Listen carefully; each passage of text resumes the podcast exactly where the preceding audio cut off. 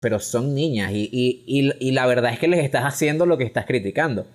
Porque las estás sexualizando a, las, a las niñas de verdad, a las ¿Sabes? actrices. ¿Sabes cómo se solucionaba eso? Un anime. Haces un anime, no tienes que poner ninguna niña a bailar. Son unos Me parece que tienes razón.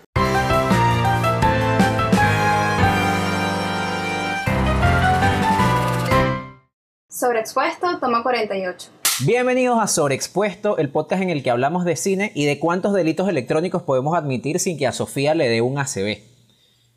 Con ustedes, Silvio Loreto, Hola. Sofía Luis, Hola. Emiliana Casal, Hola. Wilderman Niño Hola. y quienes habla Wilmar Niño. Hoy además tenemos una invitada especial, Adriana Bello. Hola. Que nos Adriana, acompaña Adriana es nuestra... nuevamente.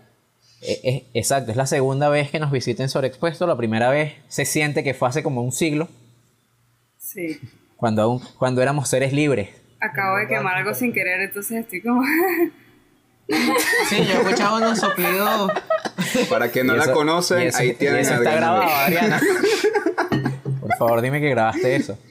Bueno, sí, van a, van a ver cómo estaba soplándolo, así que. ¡ah! Yo pensaba, ya yo estaba pensando cómo tenía que quitar esos soplidos en, en- en edición. Menos mal que lo mencionaste para no quitarlo. No los quiten. No los quiten. Pero, a ver. Dios mío, me desconcentré. Miren, los invitamos como siempre, como en todos los capítulos, me van a escuchar repitiendo como un loro, pero es porque es necesario. Síganos en nuestras redes sociales, especialmente en Instagram, sobre Expuesto Podcast. Estamos publicando contenido todas las semanas y no solo relacionado con el podcast, sino también relacionado con el mundo del cine. En Twitter somos sobre Expuesto P, en Facebook también somos sobre Expuesto Podcast. Adriana tiene un Twitter, es Adriana Bello Mej, de Mejías, pero Mej. Igualito lo vamos a dejar todo aquí abajo en Va la descripción, todos los links. Y no sé si ustedes le ponen un textico, ya ni me acuerdo qué es lo que hacen ustedes, chicos. Sí, sí, ahí está. Ahorita en pantalla, ¿Estás en este diciendo momento, que ahí no ves los capítulos del está podcast? el nombre de Adriana No, junto no, con yo me Twitter. salto la introducción, a mí me da, me da una cosa horrible verme hablando. Silvio mutea cada vez que, cada vez que habla él. Sí, sí, me retiro. Bueno, hoy Adriana, Adriana vino hoy como, como nuestra, nuestra representante legal. Adriana Sí. viene, viene a los capítulos de Sobreexpuesto cada vez que vamos. Mira, ya ven que es que hay una pelea en nuestra casa Estaba en medio de una guerra. entre, entre Marco Polo Azabache y el, y el Pitufo Rojo. ok. Bueno. ok. Con tal de que mi Pikachu no Agarramos- comience a levitar y haga vainas, yo me quedo Agarramos a. Marco Polo en un momento de locura. Intentaremos ignorarlo. Si ven a un gato que pasa corriendo como un loco por detrás de nosotros. Yo quiero ver eso. Ok, entonces Adriana es nuestra especialista legal cuando hablamos de, de temas delicados. Porque nosotros somos unos, nosotros somos unos inapropiados, no sabemos. Adriana es la que nos va a decir a cada rato, por favor cállense la boca que la están cagando. ¿Verdad, Adriana? Sí, me gusta ese rol, Sí. la verdad. No le dejes ese poder, hermano. ¿Quién quiere presentar nuestro tema de hoy? ¿De qué vamos a hablar hoy? Para la gente que se mete en el video sin, sin ver el thumbnail ni leer el título. ¿Tú crees que hay gente que se mete sin leer el título? bueno, a ver, hoy hemos decidido hablar de algo que ha generado demasiada polémica en las redes sociales.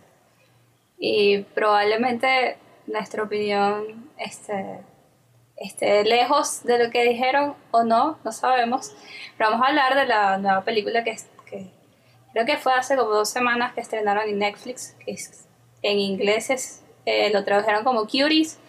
En francés creo que es Mino, Minonet, no sé pronunciar francés. Pero, perdón mi francés, chicos, solamente mi francés en humanidades. Un año cada vez que intentamos hablar en un idioma que no es español. Incluso en Este, español a veces. Y nada, nos llamó, o sea, quisimos hablar del tema porque, bueno, ya demasiada polémica por ahí en internet y queríamos saber si realmente este, la película, no sé, es, es- era, a ver, era acertado toda esa polémica que se generó. Y ese perro, Nahuara. Sí, tengo que reírme porque ese perro es la representación de la fuerza Ese conservadora. perro son la gente que está Ese perro es gritando y Twitter. que- Sí, es Ese Twitter. perro, ese perro acaba de ver Cutie Y como él no tiene Twitter, pues no le queda de otra. Estoy te- intentando callar a la gente que quiere hablar de la película. Exacto, claro. Miren, ustedes qué tanto, qué tanto investigaron sobre, o sea, cómo surgió la polémica de esta película, porque tiene, yo creo que son como varias capas, o sea, primero está, o sea, ya la, ya la película tuvo sus críticas cuando la estrenaron en, en festivales, creo que estrenó en el Sundance, pero en el Sundance fue, fue bien recibida, aunque alguna Sí. gente como que hizo el comentario sobre el tema polémico, ya cuando, cuando creo que la, el- el- la polémica explota es cuando la promociona Netflix, Sí. por sí. cómo la promocionaron. Y Exacto. después cuando sale, evidentemente, que todo el mundo, que, la, que algunas personas la ven, Sí, eso. Sí, sí, o sea, de hecho la polémica surge solo porque Netflix lanza el... el- Es que es como tú dices, fueron muchas capas. Netflix sacó el tráiler, un tráiler que, que evidentemente era bastante... eh, o sea, que se mostraba a las niñas sexualizadas y que daba una imagen que, que, bueno, que más adelante hablaremos de eso, pero que no, que no es la intención de la película dar. Luego, aparte, sacan el póster y aparte del póster, sacan una sinopsis. Que la sinopsis es algo así como que si, si quieres ver a unas niñas haciendo twerk, no sé qué, esta es la historia, no, no. Pero, o sea, no, no. O sea, vendieron la película por ahí. Su, su, su forma de, de, de, de marketing para la película fue a través de eso y que, que Netflix, ah, o sea, cuando hubo toda la polémica, Netflix respondió las, las críticas y dijo así como que "Ay, fue un error, no sé qué, y cambiaron la sinopsis, pero no cambiaron ni el póster ni eliminaron el tráiler. Entonces, nada, no, pero generó- el póster eventualmente lo cambiaron. Claro, pero yo, claro, pero igual, nada, el, el- o sea, hicieron los cambios, pero igual generó la polémica por eso, justamente por eso. De hecho, mucha gente está diciendo y pidiendo que no, que no la pasaran en Netflix, porque esto sucedió antes de ser estrenada, o sea, fue como para promocionarla. O sea, eso, así fue la polémica, la verdad. Y, y, es muy gracioso porque yo leí, eh, o sea, investigué como más o menos cómo había, por qué había pasado eso y cuánta gente, o sea, que había pasado alrededor de todo eso. Y había unos, unas eh, cifras de que, o sea, de que la mayoría de las personas que estaban en contra de la película no la habían visto. Entonces era como, Claro, hablaban es que, de que es la que la película... mayoría de la polémica se desató antes de que la película estrenara. Entonces ya, Exacto. en cierto modo había como una predisposición a, a- a atacar la película sin saber, Exacto. sin saber de qué, sin saber qué era la película como tal. Claro. Y además, aparte también como una contraparte de eso es que todo el- un 50, ay, ya va, yo ya noté aquí, un 52%, hicieron un estudio, el 52% de las personas que vieron la película la vieron por la controversia. Y 29% la vio porque, bueno, porque estaba ahí y la vieron. Entonces, como, ah, ok. O sea, en realidad la Creo que controversia nosotros fue como... somos la controversia, por ejemplo. Sí, sí, nosotros somos somos parte de ese personas aquí reunidas 52%. y- Esa película se nos por, por la controversia que desató. Sí, claro, somos ese 52% que ve la película por eso. Sí. De hecho, es, o sea, no, vamos a hablar mejor de, de la película antes de, de pensar, por ejemplo, qué, qué- qué efectos tiene eh, toda esta polémica, en, tanto en la película como en, en su realizadora. Pero ya, ya pensando en la película, o sea, para que si alguien no sabe por qué esta película genera controversia, o sea, cuál es el tema de esta película que, que molesta, qué tiene esta película y de qué va la película y cuál- qué es lo que hace que esta película haya generado controversia, ya como película más que el- la campaña publicitaria. Bueno, yo, creo, que, trata... Ah, bueno. Dale, Demi, Pero dale, me dale. escuchan porque yo no estaba hablando. Sí, sí, sí, te escuchamos. Sí, te escuchamos. Este, yo creo que la película trata un tema demasiado delicado y pues es muy difícil que se, no, se les haya, no se les vaya de las manos, ¿no? Porque además no lo, es un tema delicado y no lo tratan delicadamente, más bien es como muy eh, abierto y crudo con esta actitud de estas niñas preadolescentes, pues entonces, este, creo que como película, por eso pudo haber también atraído la atención de la gente, ¿no? Pero bueno, no sé, ¿qué vas a decir tú, Silvia? Bueno, la idea principal que tenía la perdí, se desvaneció en el mundo maravilloso de las ideas. Pero, extraño. este, no, lo que... A ver, como película, yo no sé si yo hubiese visto esto tranquilo, la hubiese recomendado como tal. Eh, es como un poquito difícil separar esta película con, con, con todo el revuelo al que pertenece. Yo diría que las cosas las cosas que me parece que se pasan un poco son decisiones de, de dirección. O sea, esta película es, sirve muy bien para hablar un poco sobre qué, qué, qué hacen los realizadores realmente cuando presentan una película. O sea, nada más están para entretener o para transmitir un mensaje o qué carrizo. Creo que es una peli que sirve para reflexionar en torno a eso. Yo la recomendaría en ese sentido, pero como película tampoco fue así como, "Sí, encontré el santo grial, así, eh, no hubiese sido algo que por mis gustos hubiese recomendado. Pero, Pero... creo que... Ajá. No, o sea, creo eso igual, pienso lo mismo que tú, pero a los dos nos pasó que, no sé si a los demás, que ok, no fue que la película era, fue demasiado buena y me mató y ahora quiero llorar todos los días por esa película, pero sí se sintió que el odio que le... ¿Ah? No, que escuches, fue lo que dije. Sigue, sigue con tu idea, Emi, que estás la guía. o sea, dale prioridad a tu idea. Ay, dale perdón. prioridad a mis comentarios. Eh, ay, coño, ya se me olvidó. Este, bueno, que se sintió que no, no merecía tanto odio, pues. O, ta- y- o sea, le quieren arruinar la carrera a la directora, pues. Entonces, y tumbar Netflix y no sé qué. Y es como hay cosas criticables en la película. La película no es excelente, pero sí creo que tú y yo sentimos que fue un poco injusto en ese aspecto. No sé. En, en especial porque hay cosas criticables en tantas películas. Realmente muchas, Sí. creo que la gran mayoría de las películas son criticables. Entonces es como... Todas las películas son eh, es un criticables. poco injusto. Es injusto el linchamiento exacto. Todas las películas son criticables. Es injusto el linchamiento que ha recibido esta película como película. En especial si aquí estamos reunidos a hablar sobre el cine como tal, más que de, de farándula o.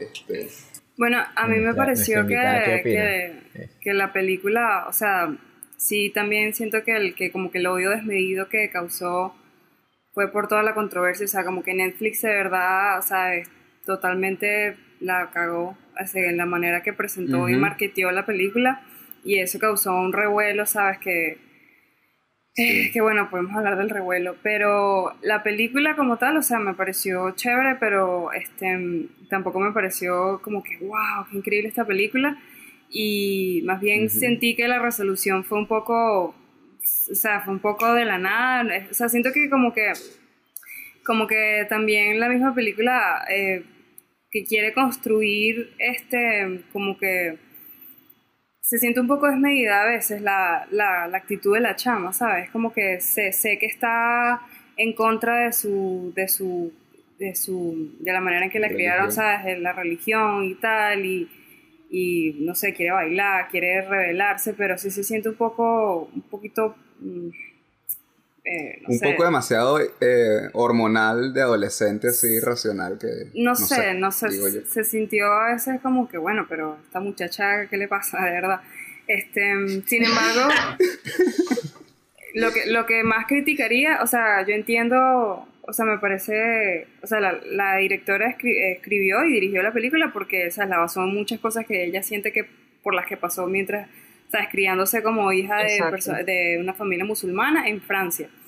Y entonces tiene cosas de ella, tiene auto- cosas autobiográficas y me parece que es válido, me parece que es súper importante contar las historias de cada uno, pero cuando es un tema, sabes, que, que, sabes que está relacionado con niñas, tienes que tener mucho cuidado como, como lo- el framing, pues como, como lo, como lo, Sí. lo presentas. Y yo creo que el, el, el mayor desacierto, quizás si se puede, si se puede llamar de alguna manera en la película, es como que peca la directora de, o sea, como que puedes, entiendo que estás usando el recurso de sexualizarlas para para hacer una crítica, pero de verdad no tienes que hacerlo tanto, o sea, como que creo que ya, exacto, ya hablamos nosotros casualmente eh, antes en, sobre expuesto sobre el male gaze, que es la mirada masculina, siento que se le fue la mano con la mirada masculina realmente, o sea, como que no tenías por qué, o sea, yo entiendo Sí. que es para hacernos, ponernos incómodos, pero sí se sintió un poco innecesario, ¿sabes? Con un par de veces que lo hicieras era suficiente, no tenías que enfocarte en el, ¿sabes? En, los- en las niñas así, ¿sabes? Y verlas como carne, ¿sabes? Como- no sé, a mí me incomodó, me un pelo. Sí, o sea, yo, yo, yo estoy, me encuentro como en un punto medio, o sea, comparto con ustedes la opinión de que, o sea, no es que es una gran película, es una buena película, este, pero puedo entender por, puedo entender por qué si, si alguien ve la película le causa, o causa la controversia que causó, si alguien vio la película, a- apartando del póster, apartando el tráiler. Si alguien ve la película y no le gusta y, y- y, pues sigue diciendo, dando las, las opiniones que, de que, bueno, que incita a la pedofilia y todo lo demás, yo podría entender un poco esa visión por justamente lo que estás diciendo, eh, Adri, que siento que la directora tenía un mensaje y quería transmitir algo y quería decirlo y, y- y- y lo estaba haciendo bien. o sea, hay unas, hay unas escenas que sí funcionan y que sí te hacen sentir burda e incómodo y que eso es, esa es la intención.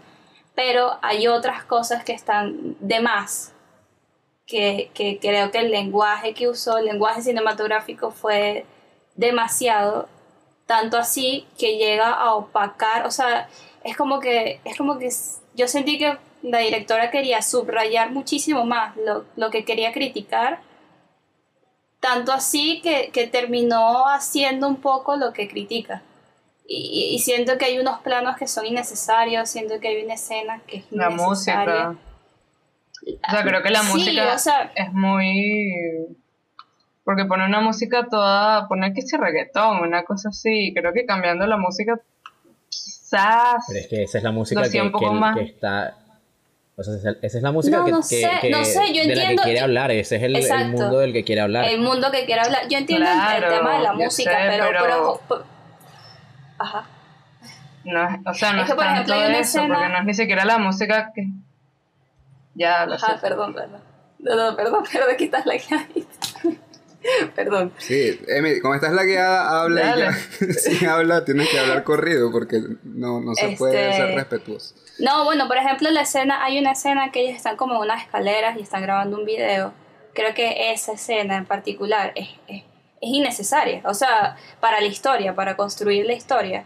No, no me estás contando nada, porque ya me mostraste a estas niñas que están sexualizadas, ya me mostraste a estas niñas que están siguiendo una cultura donde, donde, el- o sea, donde las niñas nada, tienen, exhiben, o las mujeres exhiben su cuerpo y, se- sexualizan de temprana edad y ya me lo contaste, ya, ya antes de, de esa escena me contaste todo eso.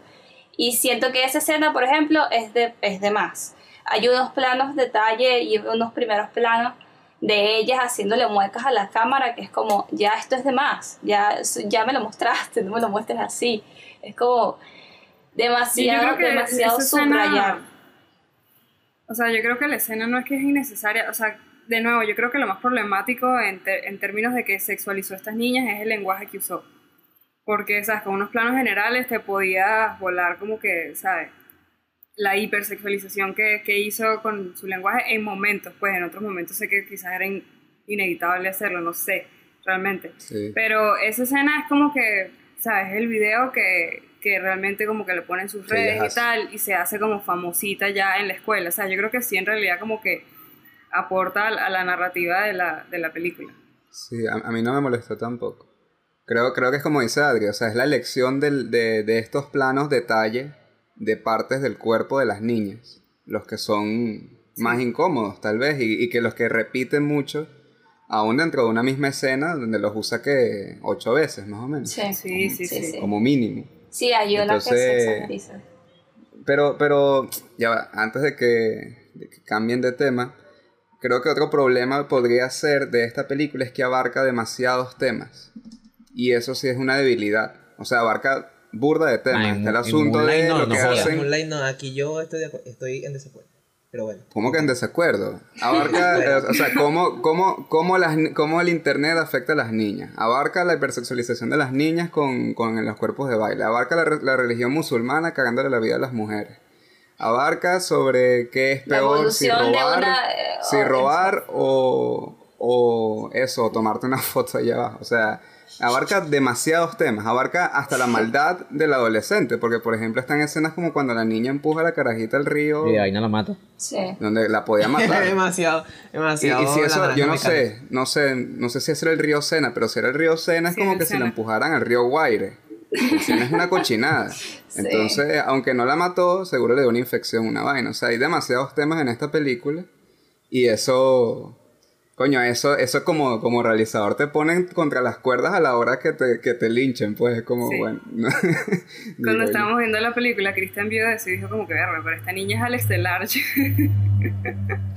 Sí, sí. Mira, yo, yo quiero que, que, o sea, quiero como plantearles un tema, porque yo creo, viendo esta película, me pasa que yo creo que la crítica y el- el- la polémica sobre esta película se puede ver como desde dos puntos de vista distintos y, y- y en esos dos puntos de vista yo creo que no, no, no, estoy, en, no estoy de acuerdo conmigo mismo en ambos. Porque ¿Por creo que es distinto, es distinto, mira, eh, creo que es distinto juzgar esta película y juzgar la polémica alrededor de esta película, basándose, o sea, pensando en lo que está diciendo la película y el mensaje de la película y el cómo, el cómo se graba, el lenguaje que usan, el- las cosas a las que les da énfasis.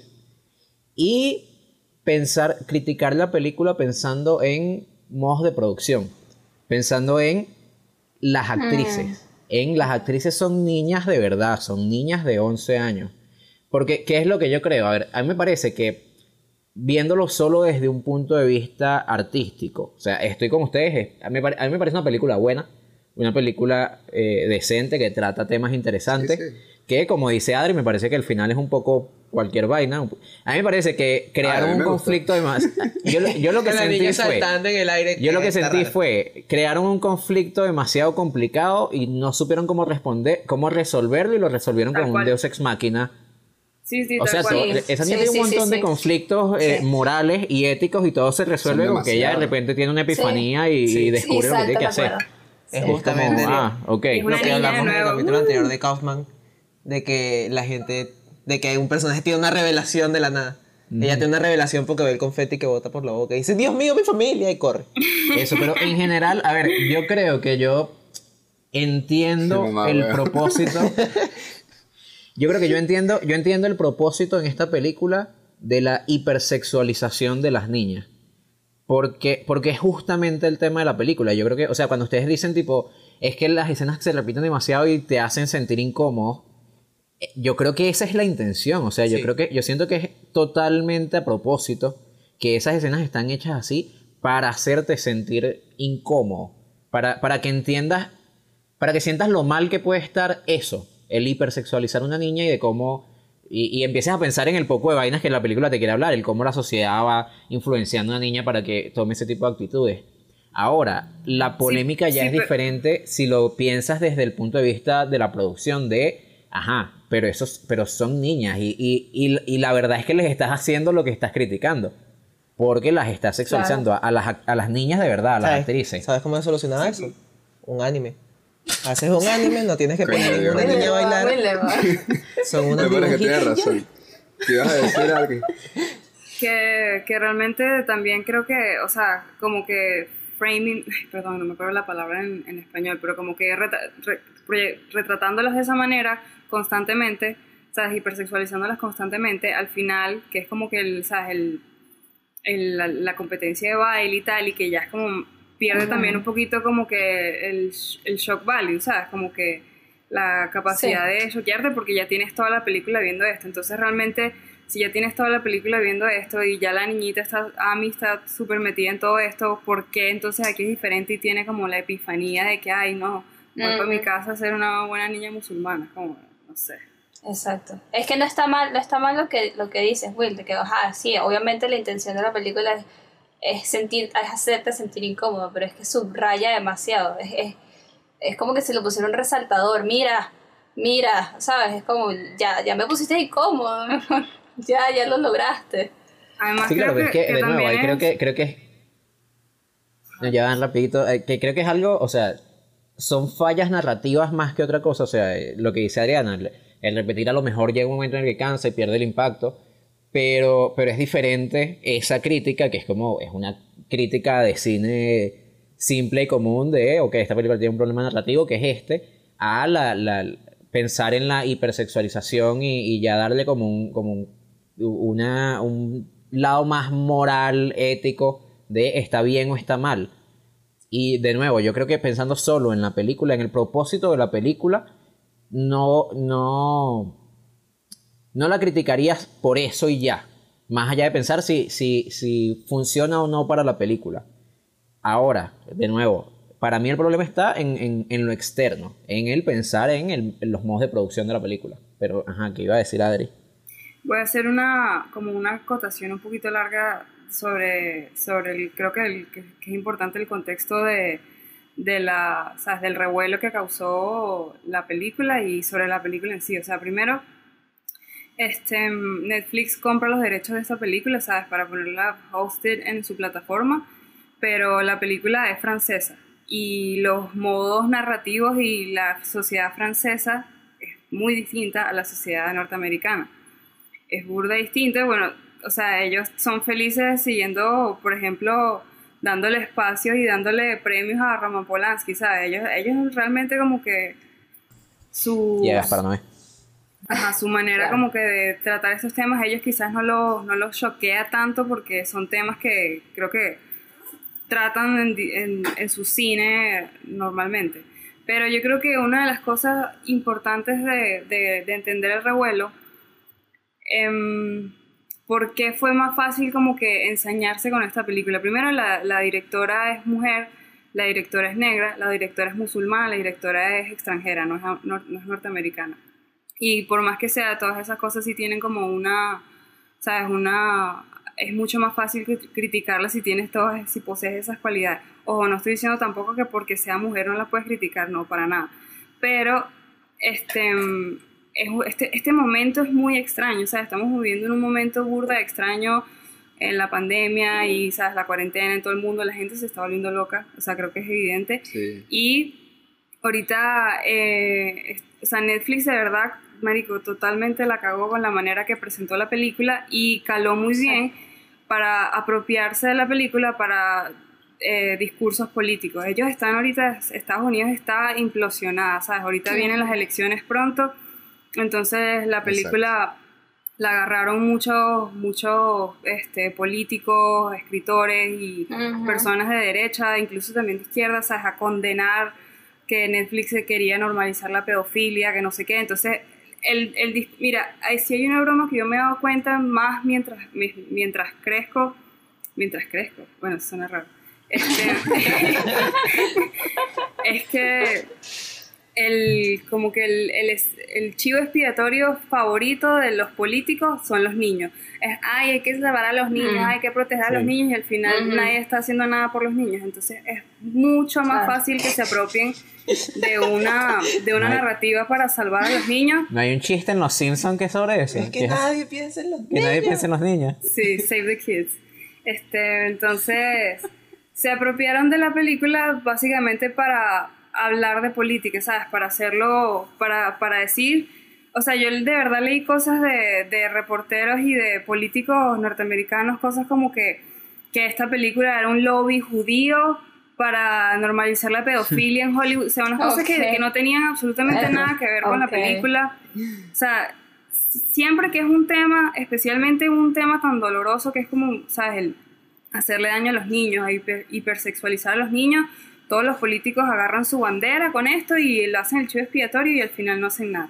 Mira, la cantidad realmente, y esto sí porque es como que lo que más he estado investigando durante la cuarentena, o sea, de verdad la cantidad de, de pornografía infantil que existe, la cantidad de tráfico de, de- de niños que existe, o sea, son los números en el mundo, o sea, de verdad están exacerbados, probablemente por, por el internet, ¿sabes? Realmente. Y que, que incluso uno piensa como que en tráfico de niños, yo cuando estaba chiquita pensaba en tráfico de humanos, yo pensaba que es que se robaban, secuestraban a gente y la mandaban a Europa Central y ahí los prostituían, no.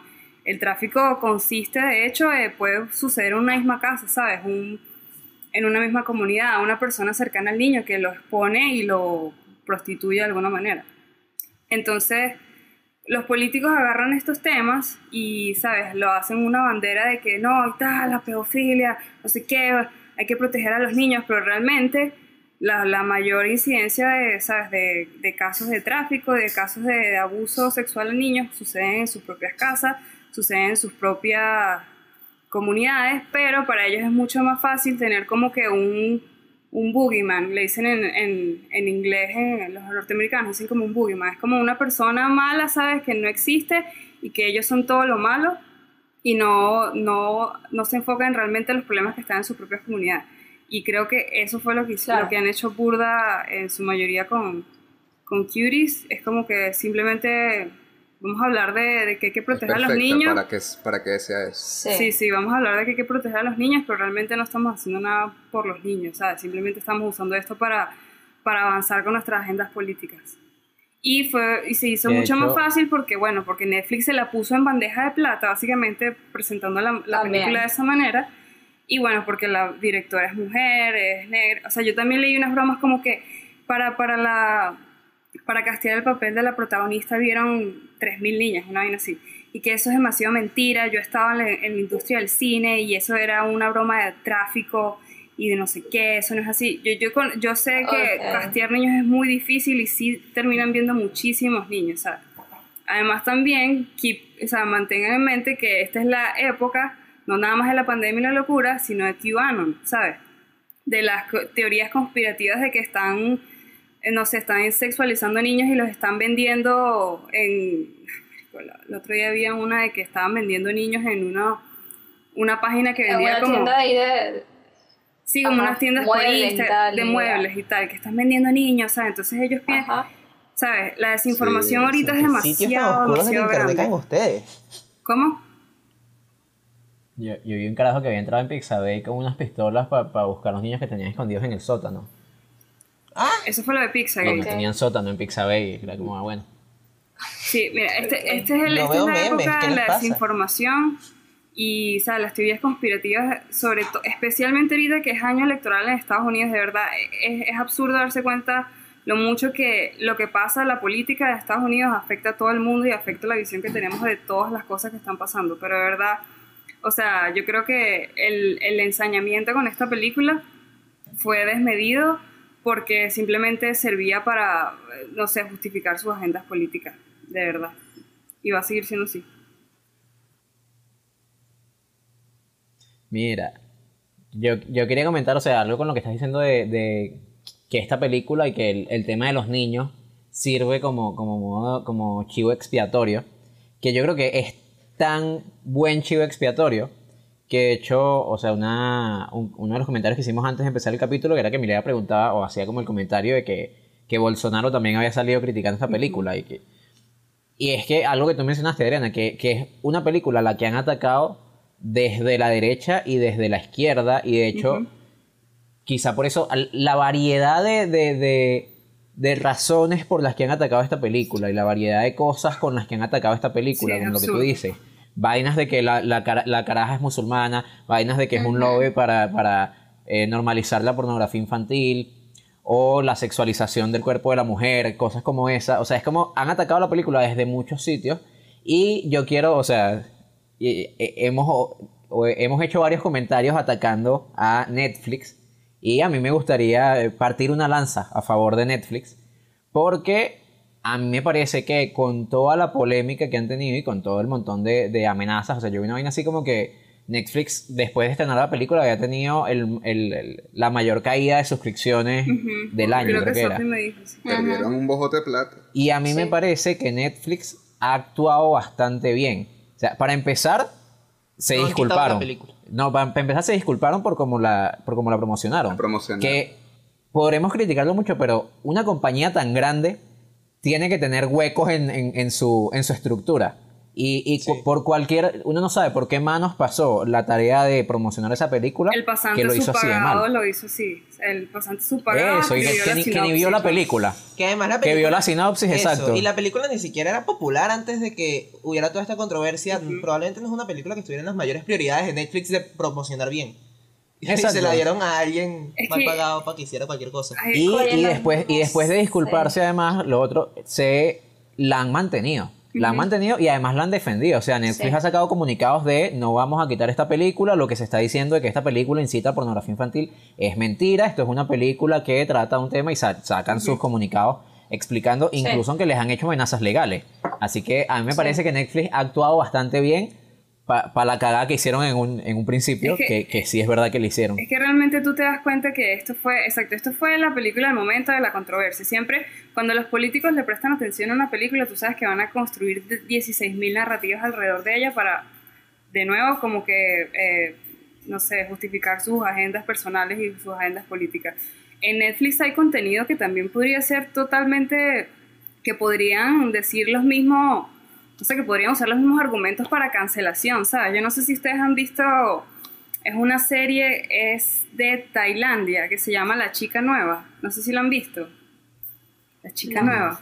Bueno, es una serie y está en Netflix. Y es una. Mira, yo no la he terminado de ver. Vi como cuatro episodios y dije, esta, esta broma es muy rara. O sea, es porque es muy rara. Realmente no sé cómo cuál es el punto de la, de la, de la serie, pero es como una chica que.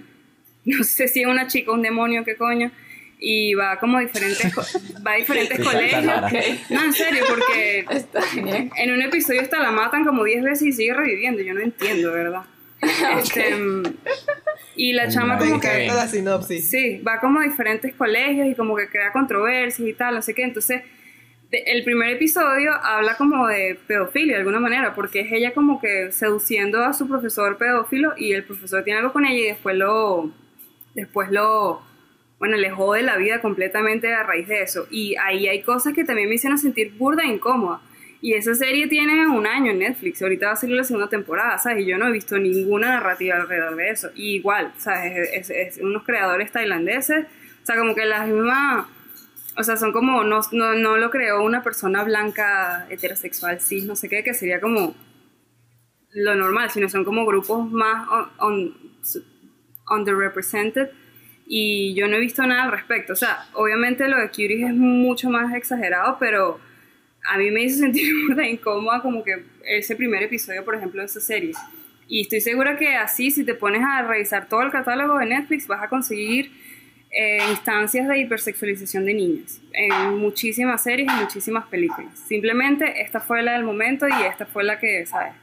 La que, bueno, la gente agarró para, no sé, construir sus narrativas ahí de... La que tuvo la mala suerte de pasar por las manos del pasante. Exacto. Yo, yo no sé, yo no estoy muy, yo no estoy muy de acuerdo con ustedes con esa historia del pasante por justamente lo que, o sea, perro, me parece demasiado, me parece demasiado delicado para una, para una, una, una, ah, se me fue la palabra, una empresa tan grande como Netflix, que, que justamente, o sea, sí, está bien, hay contenido que, que, que es muy raro y que y que no es tan bueno. Pero si vas a promocionar la película, o sea, ellos no promocionan todas sus películas, ellos no, ellos, ellos no hacen, por ejemplo, lo del flyer, un flyer nuevo y un, y un, y un tráiler nuevo para todas las series que ponen o para todas las películas que ponen. Solamente lo hacen para las películas a cuales le apuestan algo grande.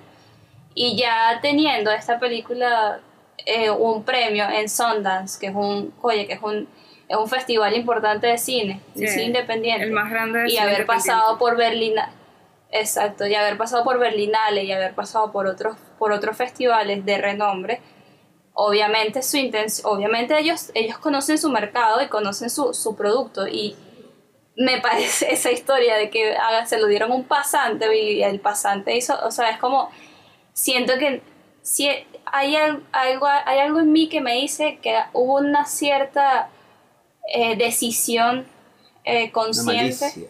Hubo una malicia, decisión consciente de Netflix de hacer lo que hizo de la forma en que lo hizo.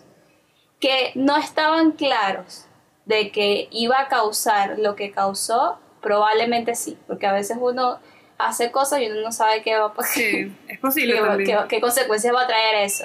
Pero yo sí siento que es como, me parece demasiado, me parece un descuido demasiado gigante para una empresa como Netflix y más si, si es un producto que realmente ellos saben que van a mercadear y que van a vender. Obviamente si vas a mercadear y vender, tú sabes, a- ellos tienen que decidir una línea y tienen, tienen que pensar muy bien cómo lo van a hacer. Y no son ningunos, no son gafos, no, o sea, la gente que está en Netflix no, no, no son gafos, o sea, ellos son unos tipos que saben de negocio Claro, pero en, y saben de en marketing. competencia hay en todas partes. Claro, no sabemos. Claro, no pero me sabemos pare- si o sea, gafos, pero- pero- metieron ahí al ah, primo de un primo de Yo un siento primo. que hay una malicia, No, siento que hubo una malicia. Algo que luego resolvieron y que luego supieron resolver y que luego se siguieron como con su con su con su idea firme de vamos a seguir teniendo esta película a pesar de la, de la, de la controversia que ha traído y las consecuencias malas que ha traído a Netflix, fino, está bien, te aplaudo, pero también creo que esa mala decisión que, o sea, no, no creo, esa mala decisión que tomó Netflix le dañó la carrera a esta directora que además era su ópera prima. ¿Sabes? Y, y, y, y más daño, más daño que a Netflix, más daño que sufrió Netflix. No sufrió, o sea, Netflix, esto va a pasar, va a pasar unos meses y luego la gente se le va a olvidar y se va a meter Y se van a en Netflix y se va a suscribir. Y Creo que ni siquiera en unos cambio, meses. unas Es semanas, no sé, eso, eso va a Es pasar. que ya apenas pasó, la gente. ya, ya es que hoy- si te desuscribes en Netflix y ya no tienes nada que ver. Si te desuscribes en Netflix y ya no tienes nada que ver y pagas una suscripción de Disney Plus, ¿qué vas a ver? Mulan. Te vas a suscribir a Netflix de nuevo. Bueno, Metiendo o sea, el tema ahí y a la directora que la de... Sí. Y a la directora, a Disney, ves de. Mandalorian y quitas la suscripción. Exacto, ya, listo. Mira, yo, bueno, no le no sé, daría, o sea, yo creo que Netflix es una, o sea, hay que tener, o sea, quizás me estás convenciendo, Sofía, puede ser que realmente no sea más, o sea, puede que sea un deslijo, puede que también sea como que, bueno, vamos a darle un poquito de, o sea, meterle un poquito de picante a esto para que, para que se vuelva loca la gente, porque al final sí, perdieron suscriptores, pero probablemente también ganaron, mucha gente se quedó, mucha gente vuelve, o sea, ayer pusieron Lady Bird, seguro todo el mundo se volvió a suscribir para Lady Bird, este, entonces... Sí. Entonces, pero realmente Netflix es un, es un monopolio, ¿sabes? De distribución de contenido audiovisual muy grande y yo no creo que ellos tengan el mejor, o sea, ellos no tengan el mejor interés para los realizadores que están como que, eh, que tienen contenido en sus páginas. O sea, Netflix quiere hacer Lucas, al final ellos quieren hacer dinero. Claro, obvio. Y ellos y los, y los realizadores saben las condiciones de, ¿sabes? para tener su contenido en Netflix. Por ejemplo, ella no hizo su película con Netflix, ella la hizo con su productora francesa y Claro, tal. luego, luego Y, hicieron y antes contrato. y en el Sundance, creo que y antes del Sundance, de hecho, ya hicieron los tratos con Netflix para que después fuera distribuido en la plataforma. Pero, o sea, Netflix no tiene el mejor interés de los realizadores. O sea, yo creo que Netflix nada más hace eso de, bueno, vamos a darle 300 millones a, a Scorsese porque es Scorsese, ¿sabes? Y como que vamos a darle, vamos a, vamos a darle porcentaje de, A de las ganancias, vamos a darle, porque son nombres grandes, pero realmente ellos lo que quieren es tener contenido en, en su, en su plataforma y ya. O sea, me acuerdo que, por ejemplo, Lulu Wang, a ella le dio una, una oferta para hacer de Farewell Netflix, pero, pero por ejemplo Netflix no quería que hiciera todo en chino, o sea, en chino y japonés, en chino y en inglés, o sea, tenía que ser todo inglés y algunas cosas en chino, porque eso les parecía muy raro. Y le iban a dar mucho más dinero, pero ella dijo, no, yo tengo mi visión. Y ella con su visión Ah. este, consiguió después a 24, que obviamente era un presupuesto más bajo, pero hizo la película que quería hacer. Que Igualmente, quería, claro. Claro. Igualmente otras realizadoras que, ¿sabes? Muchas veces pasan las ofertas de Netflix porque al final es como que, mira, te vamos a pagar un millón de dólares, pero ajá, pero no vas a, no, no, no puedes quedarte con los derechos de la película, ¿sabes? Ni siquiera un revenue de 2%, no, nada. Eh, también eso lo he escuchado burda. Ahorita, sí. ahorita salió una serie muy buena, se las recomiendo. También burda y controversial, que se llama I May Destroy You, de una realizadora, eh, ella, es de, ella es inglesa, ella es de Londres. Y este mm, la, la serie es burda de fuerte, pues habla como que este, ella se llama Michaela Cole, eh, la realizadora, y ella, este, mm, cuando ella estaba realizando una serie antes que se llama Chewing Gum, una noche la, la drogaron y nada, la violaron. Entonces ella hizo I May Destroy You, una suerte de autobiográfico sobre su experiencia con eso, ¿sabes? Este, mm, y ella tenía también una oferta de Netflix, pero Netflix no le iba a dar ni siquiera el 5% del, del, de, los dere- de los derechos o de, del rebranding, no sé, una cosa, y ella lo peleó, lo peleó, le dijeron que no, y dijo, ¿sabes qué? No me importa, yo consigo mi broma por otro lado, y al final sí consiguió que sí con la BBC y otras bromas que le dieron su libertad creativa. Pero al final de todo, Netflix no va a tener como que no le va a dar, ¿sabes? No va a ceder así o No. tener demasiada consideración con sus realizadores, a menos que seas Scorsese o Kaufman, ¿sabes? O David Lynch, no sé. Si no, eres un pobre huevón cualquiera. A mí, a mí la Pero verdad también la me defendiendo. ¿Qué cosa? Pero Porque Netflix no puede- está porque no se defendiendo esta película y esta realizadora.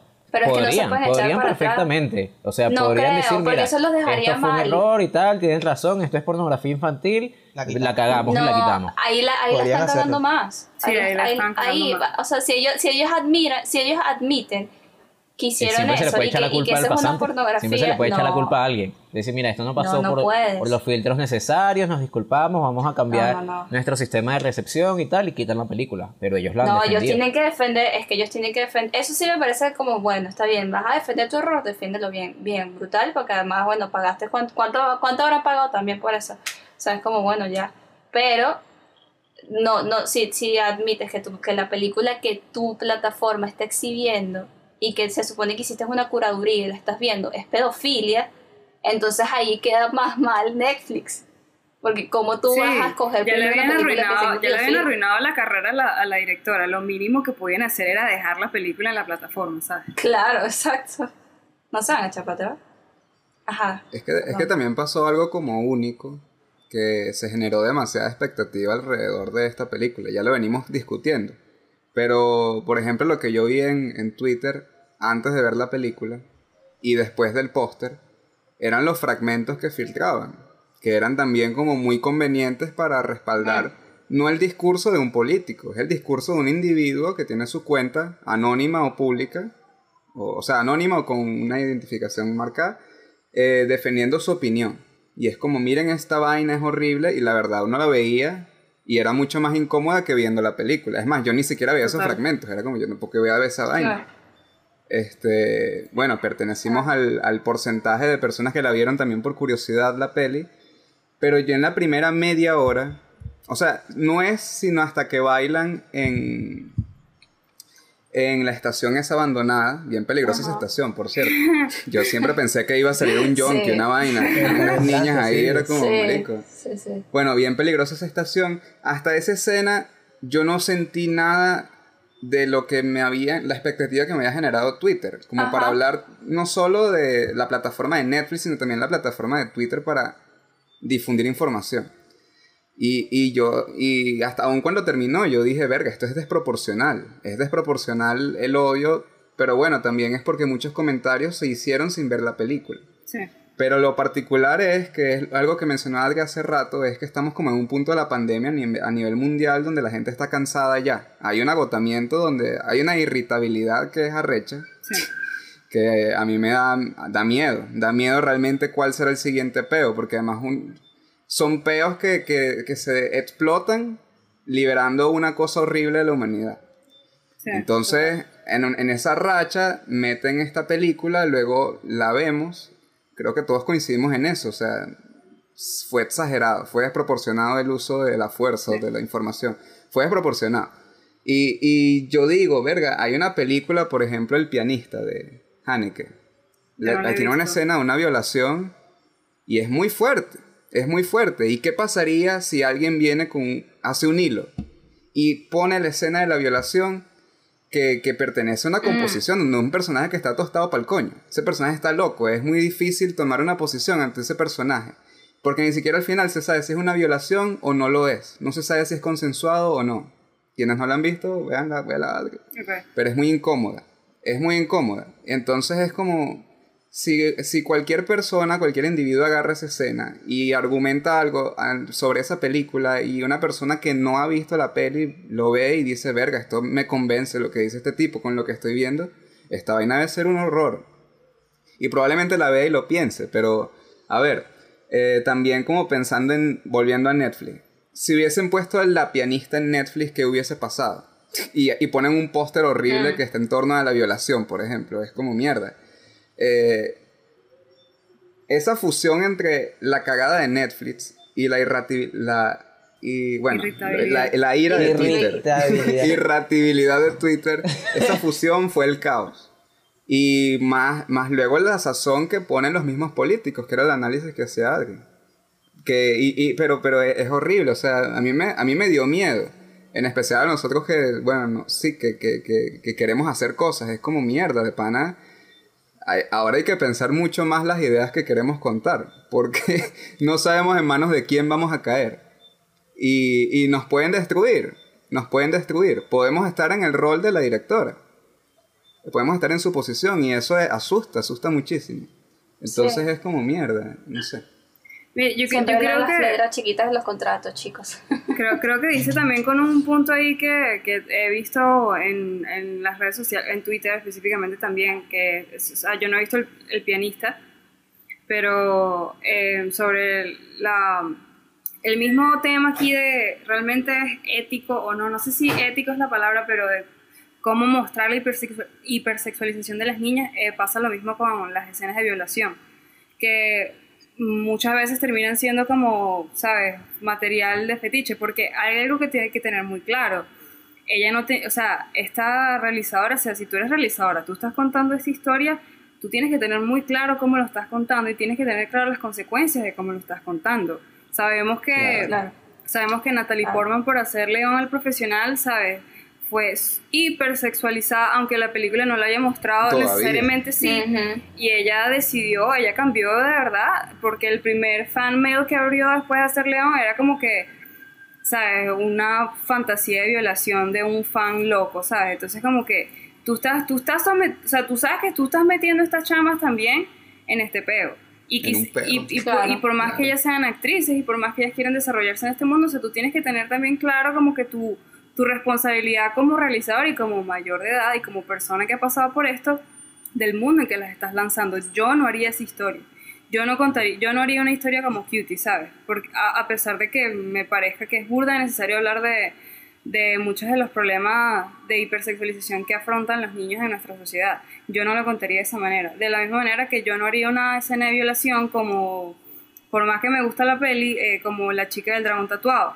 Yo no haría una escena de violación como, no sé, muchas películas que son Horrible. burda de burda de problemático, porque al final sí termina siendo también, o sea, sí fino, estás mostrando la vaina y estás generando un discurso, pero también al final sí termina siendo como material para, para los sádicos, ¿sabes? Y quieren, y eso es burda de peligroso, ¿sabes? Especialmente ahorita. Yo creo que, o sea, yo no creo en las, o sea, yo creo que la censura es un tema muy, muy, muy, muy, es muy complicado, pero realmente tú tienes que tener, o sea, tú tienes que estar claro de, la, de lo que puede pasar con tu contenido, tú tienes que estar claro de cómo se puede interpretar, tú tienes que estar claro de todas las, las vertientes, tú tienes que estar claro que si yo ahorita monto una foto de mis pies en Twitter, alguien la va a sexualizar, ¿sabes? Como que es el mundo en el que vivimos, entonces yo no voy a, yo personalmente no sometería a esas coñitas a eso, porque es muy, es muy duro, y creo que esas chamas también, ¿sabes? El mundo que las lanzó así fue como, bueno, quizás en Francia no tanto, pero ahora todo el mundo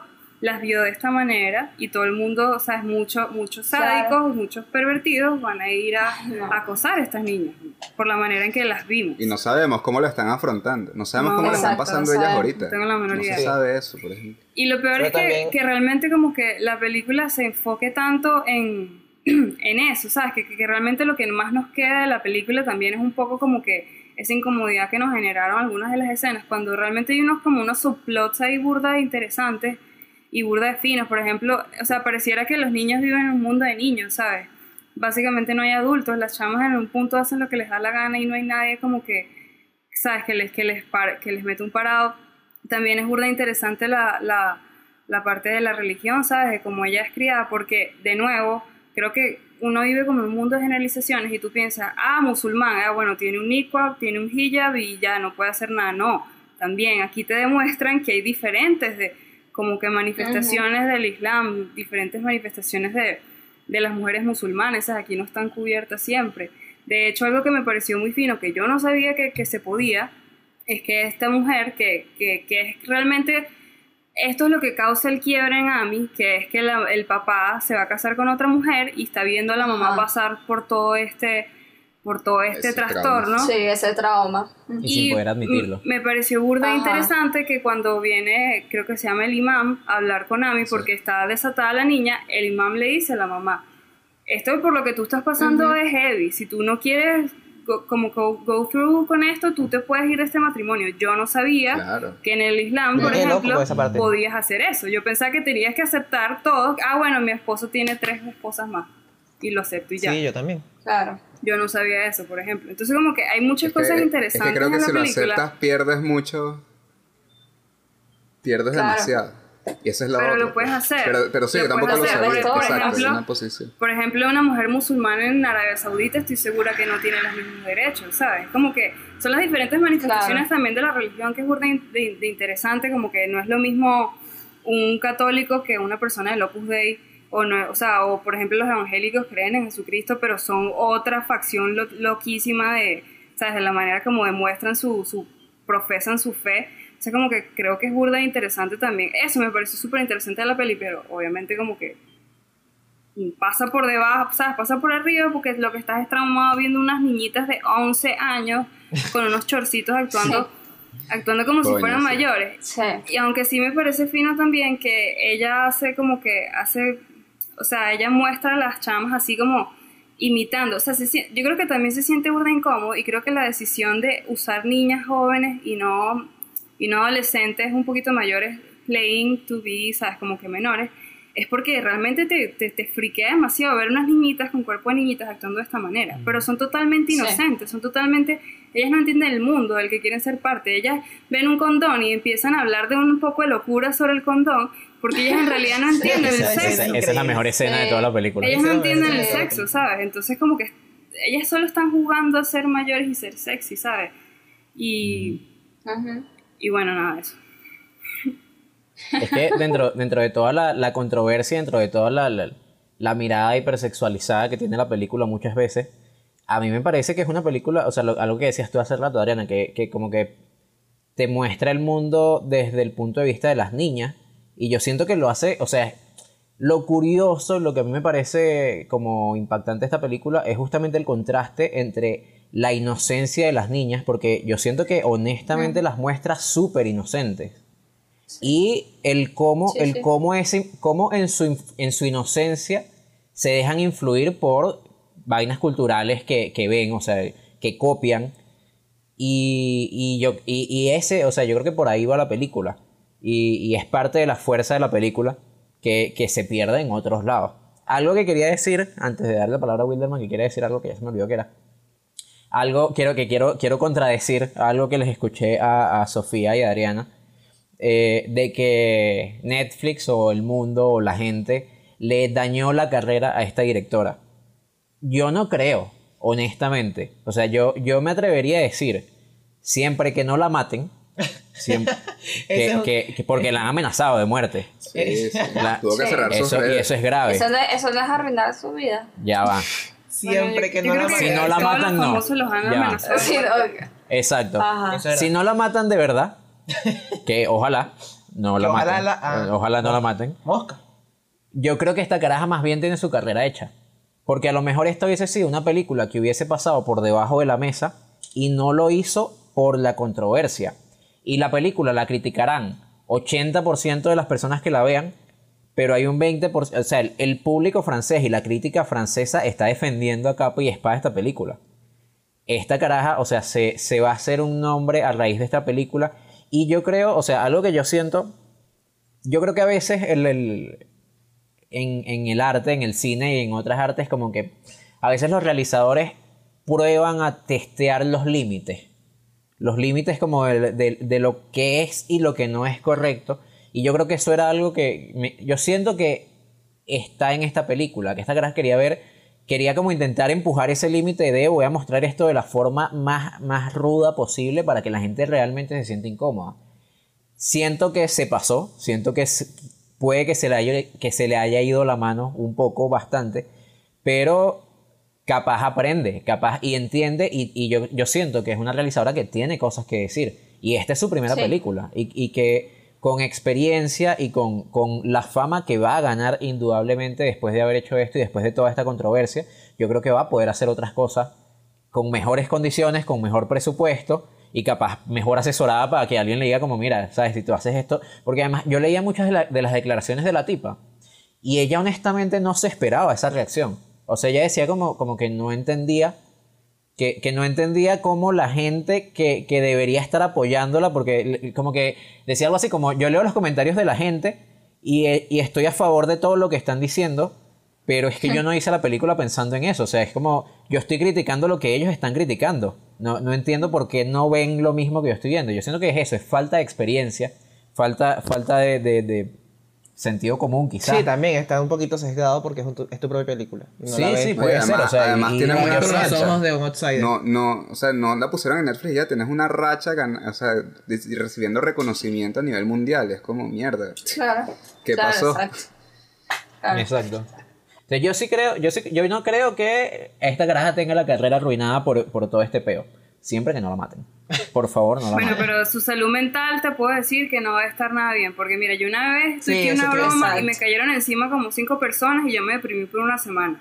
O sea, yo no me imagino si me hubiesen mandado Sí. eh, amenaza de Probablemente- muerte y, decir- muy y- y decirme pedófila a mí, ¿sabes? Que más bien estoy tratando de, Sí, de Claro. como que, ¿sabes? Brillar una luz en un problema que es burda de, que está burda de presente. O sea, esa chama, esa realizadora eh, de Cure, ¿cómo es que se llama? Maïmouna Doucouré. Este, no debe tener nada fácil como que su, su camino. O sea, esta es la clase de cosas que también te podría desanimar completamente Frenar. de seguir en una carrera cinematográfica. Claro, Sí, es, y- y, es a lo mejor es muy fácil nosotros verlo desde afuera y decir, pero es que tiene la carrera hecha, mira como la película la vio un poco de gente, la están defendiendo y tal, pero desde su punto de vista el mundo la odia y probablemente Sí. está en un estado mental en el que no, en el que es imposible que te des cuenta que en realidad tienes opciones. Y para ella Claro, simplemente sí, todo el sí. mundo quiere re- que se mate. Replanteo, si no la matan o entra en una depresión permanente hasta que se suicide, creo que tiene la carrera Ay, hecha. qué feo, qué feo. Ay, Wilma. Pero bueno, yo Bien, tomé el- la palabra. Sí, Ajá. sí, Eh, sí, que, Déjenla hablar, que tiene como 10 minutos más Sí. queriendo ahí. que hace rato eh, eh, Adri dijo algo que me pareció interesante, que es que ella nunca haría una película como esta, nunca haría una película como Cuties, nunca haría una película... Creo que dijiste que nunca harías una película sobre eso, que nunca mostra, que no- o que nunca harías una escena de violación, algo así. Que no lo haría O así, sea, eh, no lo de haría de esa manera. Sí, exacto. No lo haría de esa manera. exacto, exacto. No el Y- qué, sino el cómo. Eh, sí, ok.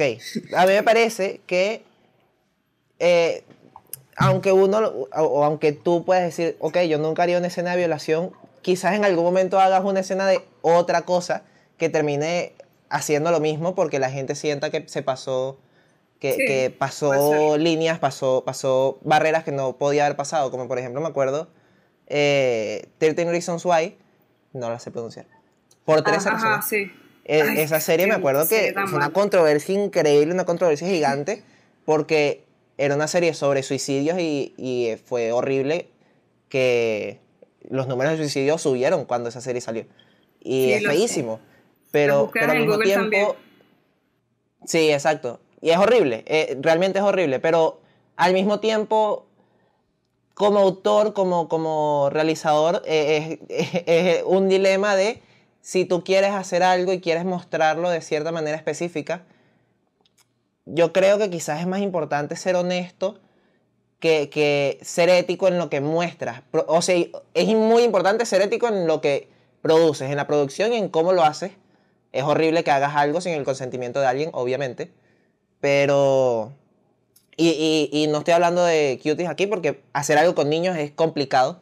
Porque por mucho que tengas el consentimiento de un niño, tener el consentimiento de un niño es, es, es borroso. Exacto. porque es un niño. Está- No, bueno, tienes que tener ahí, ahí tenían el consentimiento de los padres. Bueno, pero hay De padres dos, Claro, pero, pero eso podría ser peor. Sí, porque los padres no van a, no van a enfrentar las consecuencias de eso. Exacto. Pero, bueno, Eh, pero, bueno, pero. Bueno, claro, igual, eh, aquí diciendo legalmente. A los padres no es a los que les van a mandar cartas de amenaza de pero muerte los- y de pero los violaciones padres, y tal. Pero los padres. Ya, pero los padres sufren todo pero los padres no son los que lo Ya hicieron. va, claro. Pero entonces, si los padres dieron su autorización, entonces eso libra, libra de todo dilema ético esta película. Exacto. No. Entonces, No, cero. yo Eh, creo que... bueno, no, no, pero. A, mí- a pero mí me parece que evidentemente diciendo- los padres dieron su autorización porque a esta carajita no la secuestraron para hacer Claro. la película.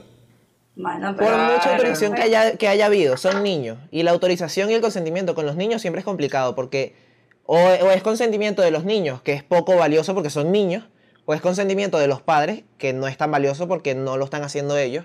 Están consintiendo a algo que no, a lo que ellos no se enfrentan, sino sus hijos. Bueno, Pero sí lo, sí lo como- sufren, pero no de la misma manera. Exacto, es, es distinto. es- y es muy borroso. Y no todos los padres son buenos padres. Y no todos los padres son buenos padres, padres es verdad. Hay stage Eh, parents. pero algo como- algo como- Por Dios. Es horrible. No, No, sé por qué no existe Boo. Eh, pero entonces, yo creo que realmente es importante que si, ah, por ejemplo, el autor de 13 Reasons Why, que el, suicidio es algo, y el suicidio y la depresión probablemente es algo muy importante para esa persona que, hizo esa serie, mostrarlo de la forma en que lo quería mostrar, probablemente para, para esa persona, no sé si es hombre o mujer, el creador, eh, es importante y es algo muy profundo de esa persona y lo querían hacer así. Y hay como una regla general de nunca muestres un suicidio en el cine. Pero ¿qué pasa si necesitas mostrarlo? No, y, e- ese tipo de censura es muy chimba y estar pensando tan a, a fondo las ramificaciones que puede tener lo que hagas termina afectando el arte y termina afectando lo que puedas hacer con tu película. A lo mejor si lo haces, si piensas, esto puede tener ra- ramificaciones horribles, la gente se puede matar, puede que no lo hagas. Pero ¿qué pasa si lo haces y hacerlo de esa manera específica termina salvando que mucha gente se suicide?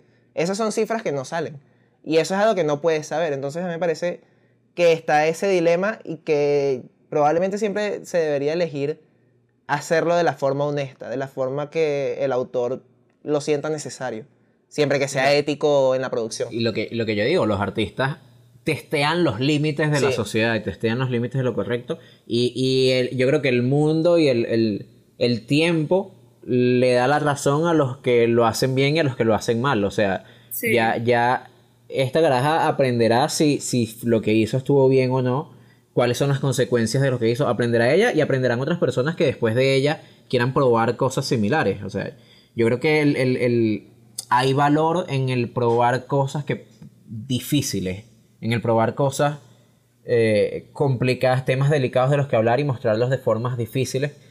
Porque, ¿por qué eso? Porque no, no sabemos cuáles son las, no sabemos realmente cuáles son las consecuencias y no sabemos cuál- qué- hasta qué punto puedan ser consecuencias positivas o negativas. Yo creo que hay, hay que, yo veo valor en eso, en, en la prueba, en el experimento. Eh, eh, desde el punto de vista artístico, insisto, mi problema con esta película es, está en la producción, porque lo que decía Wilderman, es delicado trabajar con niños. En específico, en, es- en esta película me parece que ese es el problema. Es algo, me pasaba por poner un ejemplo similar. En, hay una película que, que me parece un peliculón, pero la detesto, que es Ah, Amores, Amores Perros. Perros, claro. Amores Perros es una película que me parece súper ruda, súper fuerte, porque habla, o sea, hay maltrato animal. No sé hasta qué punto, o sea, no, No, sé hay hasta qué- maltrato animal chimbo. Claro, pero yo no sé, ese carajo hizo después de Revenant y matan un oso. Y yo asumo que eso no es un oso de verdad. Bueno, es verdad. Pero esos perros no parecían ser. Eso es lo que voy. Yo no sé, no sé hasta qué punto, cómo, cómo habrá sido la producción de eso. Pero lo que esa película me está mostrando, yo estoy viendo maltrato animal y podrías decir, por ejemplo, que hay personas a las que le gusta ver eso. Vas a criticar a Iñárritu porque hizo una película donde hay peleas de animales y que las muestra de forma tan cruda. Si evidentemente en su película lo- no lo está haciendo para fetichizar las peleas de animales ni, ni, Claro. ni para que sea una escena de acción épica de dos perros matándose, sino que es un drama horrible. O sea, creo Sí, que es eso, hay, hay, hay, la, hay mucho peso en la intención de lo que estás haciendo. Y gran parte del problema de esta película es que se, mucha de la crítica vino de escenas aisladas que Sí. evidentemente si tú ves una escena aislada de esa película es horroroso lo que está mostrando y cómo lo Y está también- mostrando. y- Pero en el contexto es- de la película, la, la- la película recontextualiza muchísimo lo que significan esas escenas. Y parte del punto, parte del punto del arte es la conexión humana a través de algo que nos une. O sea, a través de mostrar algo que nos une, que une a distintas personas. Y nunca sabes cuándo esa barrera que coloca la sociedad, vivimos en una sociedad, nunca sabes cuándo esa barrera que se coloca de no puedes mostrar esto, no puedes hacer esto, es lo que limita que algunas personas se sientan aislados de la sociedad y que a lo mejor si superas esa barrera y muestras algo de una forma distinta, hay personas que terminan integrándose a la sociedad y terminan... Salvas a personas, así, suena demasiado cursi, pero es que es así. Puede pasar y no lo sabes. Y por eso yo creo que es valioso, que, que e- esta película es valiosa, es valioso que se haya hecho de la manera que se hizo. Bueno, esta película no tanto porque, de nuevo, está el problema de los niños, pero se entendió el punto. Sí, sí. Es complicado, este, pero yo no sé realmente, o sea, sí creo que, que bueno, como para terminar mi, mi input al respecto, creo que, que sí es, es importante hablar del problema. Sí, no estoy de acuerdo con algunas de las maneras como ella lo, lo contó, ¿sabes? Con, con el lenguaje cinematográfico que usó. Y creo que es burda importante también tener responsabilidad, o sea, la responsabilidad que tienes como realizador de mostrar a las chamas de esta manera. Yo no sé si ustedes han visto una película que se llama 13, eh, a los... Son demasiado gringa. 13. Este, a los 13, creo que fue la, la traducción en, en español, que es una película de eh, Catherine Hardwick, creo que se llama ella, que es la misma directora de Twilight, casualmente. Este, ella hizo una película que se, que se llama, o sea, que era básicamente, ella la escribió con Nikki Reed, que también sale en, en Twilight, por cierto, un poquito basado con algunas experiencias de Nikki Reed, o sea, de como su entrada al mundo así, adolescente, y, y eh, es con Evan Rachel Wood, la de Westworld y otras cosas que ha hecho. Y ellas tenían, que ellas tenían 14 años cuando se hizo la película, igual sé que en el momento probablemente también fue bastante controversial, pero eh, creo que, o sea, sería interesante como que saber en, en, en, la luz de hoy cómo se sienten ellas sobre cómo fueron mostradas en esa película. Creo que en un, como en un Q&A que ellas hicieron cuando la película eh, cumplió 10 años, dijeron que ellas, ellas no podían ver la película ya porque, ¿sabes? Tenían como demasiadas, o sea, como re reacciones conflictivas con, con el material, además por todo lo que pasaron haciéndolo, ¿sabes? Entonces es burda interesante eso porque aunque estas chamas sí evidentemente quieren ser actrices y tal, es como que en unos años cómo se sentirán al respecto, sea, haber hecho esto. Y tú como realizador y como persona que ha pasado por una hipersexualización, como todas las mujeres nos ha pasado desde que somos niñas, este, tienes que también tener un poquito como de responsabilidad de, de que este es el mundo que les estás metiendo de alguna manera, ¿sabes? Este, si no han visto 13, se las recomiendo. Es burda, define esa película. O sea, yo la vi cuando estaba chiquita. Mi mamá, mi mamá no sé, la alquilé en Blockbuster. Y me traumó bastante porque, ¿sabes? Estas chamas como que tenían 13 años y ya estaban, se empezaron a drogar y a, ¿sabes? Y a, no sé, a estar con tipos y tal. Y para mí fue como burda de shocking porque yo no tuve ese mismo proceso. O sea, mi adolescencia no fue de esa manera, a pesar de que sí sufrí cosas chimbas y sí fui hipersexualizada desde temprana edad pero como que sabiendo lo que sé ahora, yo siento que hay que tener mucho cuidado cuando, ¿sabes? Cuando estás contando historias con niños y cómo estás retratando a estos niños. Pero también coincido con Wilderman que al final todo es criticable y yo puedo hacer una película que yo siento que es muy rosa y es muy, ¿sabes? Muy, vani muy vainilla, pues, muy cuchi y hay algo que Vanilla. está ahí que puede ser que puede ser criticable y que puede decir como que mira, aquí te la cagaste con esto, ¿sabes? Y creo que lo peor que le pudo pasar a esta película fue caer en, en Twitter norteamericano porque de verdad que esa gente, berro, esa gente quiere cancelar el aire, ¿sabes? El oxígeno. Entonces... es difícil. bueno, ya cancelaron el aire acondicionado. ¿Ah, sí? ¿Qué cancelaron? El aire acondicionado. ¿Por qué? Porque en las oficinas los aires acondicionados los, los manejan los hombres. El aire acondicionado es machista. Sí. Bueno. No, no voy a Pero es verdad, okay. eso, esa crítica Eso existió, pasó, eso, eso pasó. pasó. Saben que al principio del capítulo yo dije que no la recomendaría, pero escuchándolos y también, o sea, pensando aquí, creo que sí la recomendaría especialmente por el asunto de los límites.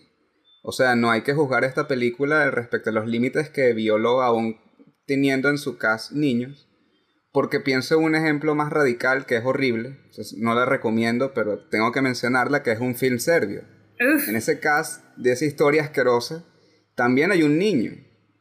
Y si nosotros, si nosotros transportamos todo, todo el análisis que estamos haciendo sobre trabajar con niños, sobre la responsabilidad ética, etc., a esa película, coño, tenemos un contraste en donde es injusto. O sea, se ha linchado más esta película que un film serbio. Un film serbio se canceló sin linchamiento. O sea, esa película culturalmente está cancelada y, y sin embargo no. Pero, verga, es como mierda, que pobre película, pobre directora también. Yo tampoco creo que murió su carrera porque va a recibir mucho apoyo. Siento que va a haber mucho apoyo hacia su trabajo. En especial porque las denuncias que se le hicieron no están reflejadas de la manera en cómo se hicieron en su película. Pero luego tenemos esta cosa horrible que yo, yo lo busqué y tengo entendido que fue la primera y que sí la última película de ese tipo. este, y con motivos. mal. Pues. Porque, con motivos, porque además es una cosa muy preocupante. O sea, eh, eh, para pensar, Para ¿Qué será de la vida de ese niño cuando crezca? Cuando crezca y sepa que participó en esa película horrorosa.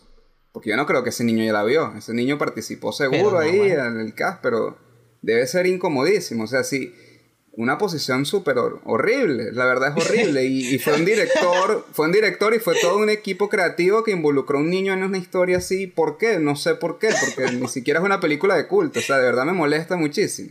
Yo me no, yo molesta no, qui- mucho, yo no quiero ver esa película. nunca. verla, Yo no Yo no la ver quiero esa ver película. nunca, yo no la he querido ver nunca. Y no la O vean, sea, no- no la no hace Yo, yo la no quiero ver solo por saber cómo puede ser tan horrible. Exacto. eh, eh, eh, hay películas que yo creo que sí podríamos decir que son innecesarias. Esa podría estar ahí. Curious es innecesaria. A mí me parece que no. No, No es innecesaria. Más bien es valiente dentro de en lo que cabe y, y tuvo la mala suerte de caer en, en este error de Netflix que no sabemos si fue intencional o si fue un, un desliz pues del pasante. Nunca Yo- lo sabremos yo tampoco. no, sé si la, yo no sé si la recomendaría, tipo, tienes que ver esta película, o sea, es como que si la quieres ver es tu peo y si no la quieres ver también, pero, o sea, creo que de nuevo, todo el punto, o sea, eh, el problema con esta, con esta, con la vaina del shock value, y vamos a mostrar esto para hablar de esto, es que termina siendo más sobre lo que hiciste que sobre lo que estás tratando de hablar, ¿sabes? Toda la discusión de Cuties no se centró en, coño, de verdad sí hay un pedo de la hipersexualización de los niños, ¿sabes? Este, nadie habla de que, o sea, aquí mismo en Venezuela, cuántos videos no hemos visto que a mí me hacen sentir extre- mucho más incómoda de niños de 7 años bailando reggaetón en una, en una fiesta y, ¿sabes? Sí, sí. Eso es súper traumático para mí, es como que, ah, no sé los límites, no sé si, si los niños tienen que bailar reggaetón, no, no sé, no sé, no, no he pensado en eso, pero es como que el discurso mm, se, se tergiversó totalmente y nadie está hablando, es como que, coño, de verdad, como sociedad, ¿qué estamos haciendo para proteger a los niños de la hipersexualización? Si no se convirtió en, qué asco, Netflix está normalizando la pedofilia, Sí, vamos sí. a cancelar Netflix, Sí. vamos a cancelar a esta, a esta directora, ta, ta, ta, ta, entonces, ay, vamos Y a proteger a los lo niños y nadie, y nadie y nadie va a proteger a los niños, ¿sabes? Nadie va a estar haciendo Sí. nada por los niños, simplemente se, te- se quedó ahí la La discusión, se quedó ahí. O sea, literalmente hay una película donde, donde muestran cómo matan a los delfines en, en Japón y lo siguen haciendo, ¿sabes? Realmente ayuda, no sé, ya de verdad como que yo, yo entiendo el valor de la, del, del cine, pero yo creo que ya, o sea, ya nada tiene valor en el mundo, no sé, es como que las discusiones se tienen, pero las cosas siguen siendo igual, ¿sabes? No lo sé. Hay, hay, hay una película, hay una película soviética muy apreciada en ciertos círculos cinematográficos. En casi todos. Ustedes son una A gran cuyo- minoría. En a cuyo- algunos pocos círculos protagonista- cinematográficos. A cuyo protagonista evidentemente torturaron haciendo esa película y de vaina lo matan. a cuyo Ah, protagonista sí, casi, casi matan de un tiro con una metralleta gigante con la que mataron a una era- vaca y era un chamín. en cámara. En, cámara, exacto. Pero, es, pero esa, es- esa sí es arte. Sí, eso sí es arte, esa película sí la amamos. Una película en la que lanzaron un bebé para un piso, el piso y en la que jalaron por los pelos a una tipa y la arrastraron por el piso como por 100 metros. Ah, pero es así. ¿De qué película están Ya, hablando? ya, solo, solo, Coman sí. Coman sí. Sí. ¿Cómo Ah, es? yo tampoco quiero ver eso. No lo ve, es horrible. Sí, pero eso Vela, es distinto vela, porque necesito a alguien ustedes- más a quien no le guste. Esa es que está capaz le gusta y quedas peor parado. Sí, capaz le gusta. Yo. Sí, sí. yo prefiero que crea que, no, que es Nosotros, malo. nosotros somos una anomalía del mundo, lo Yo sabemos. soy, yo soy burda impresionable, ¿sabes? Como que si yo sé que, o sea, yo no quiero ver todavía, no sé si algún día ve Irreversible, no tengo muchas ganas de ver Saló, es como que eso de, ah, es shocking. Yes. Eh, o sea, al final la gente te dice, Irreversible, hay una escena de una violación. Y es como que, ah, ¿de qué trata la película? Literalmente todo lo que me dicen es que hay una escena de una violación. O sea, es como Sí, que se convierte. O sea, la- cuando, cuando tú haces las películas por, por eso, o sea, las películas terminan convirtiéndose en solamente lo que, lo que te choqueó y el discurso de la película se va a la verga, ¿sabes? Entonces, ¿para qué? ¿Sabes? ¿Cu- ¿Cuál es el punto? ¿Sabes? para reflexionar.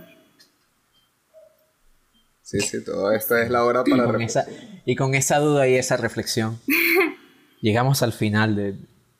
Bueno, no sé, no sé si quieran decir algo más. Algunos No sé si quiera- cerramos ya. Yo quería decir damos la palabra. que, que capaz sea burda de raro esto que está acá atrás, pero ellos me mandaron a poner un Pikachu de alguna manera. Entonces, No, Bueno, pero si- si explicación alguien no llegó a esta Wilderman de la parte, edición no. para que quede sin explicación. No, no, no, que deja la explicación. Si alguien no llega, te jodiste, Adgana. Quedó así y, y cualquiera creerá porque Adgana Bello puso ese bicho de fondo. ¿Por qué? ¿Por qué lo hizo? ¿Quién lo obligó? De hecho, tu, tu cámara va a estar cortada y no vas a salir tú, sino que va a salir solo ese muñeco, solo el muñeco con la máscara de ese es el invitado. Ese es el invitado. Ese es el invitado. Ese es Adriana Bello. Bueno, los invitamos a qué? A suscribirse, pero ¿a qué más los podemos invitar? A dejar una reflexión sobre el capítulo, sobre esta cosa, porque es que Sí, exacto, que nos den, o sea, este es un tema, este es un tema delicado, controversial, que nos den sus puntos de vista. Que, que por favor, no nos digan pedófilos, ya eso está pasado de moda. Ya, ya eso, ya eso se hizo suficiente en Twitter. Dimos nuestros argumentos, den sus argumentos, qué piensan de esta película, está bien, está mal, transmite su mensaje de la forma que es o, o- se pasa. Si, si aún escuchándonos no la quieren ver, también compartir, ¿por qué no? Porque es valioso. O sea, a mí me han dado comentarios que son, no estoy preparado para ver eso. Pero es, también está sesgado por esta cosa que estábamos hablando en todo el capítulo, toda la expectativa que se genera al respecto. Y también son bromas que se tienen que respetar, pues. Eh, y como lo que dijo Adga ahorita, yo no quiero ver esa película. Eh, coman, sí. Es como, también hay pelis que la gente no tiene por qué ver. Nadie está obligado a ver nada. Este, entonces, bueno. Yo, ya- yo ya estoy huequero, así que Nos vamos, nos vamos en hueco. Y la guiado. Gracias, Adri. No, gracias por acompañarnos, de verdad que estuvo sabrosa todo. gracias a ustedes. Gracias, Adri. Gracias, Adri. Gracias, gracias. Corte.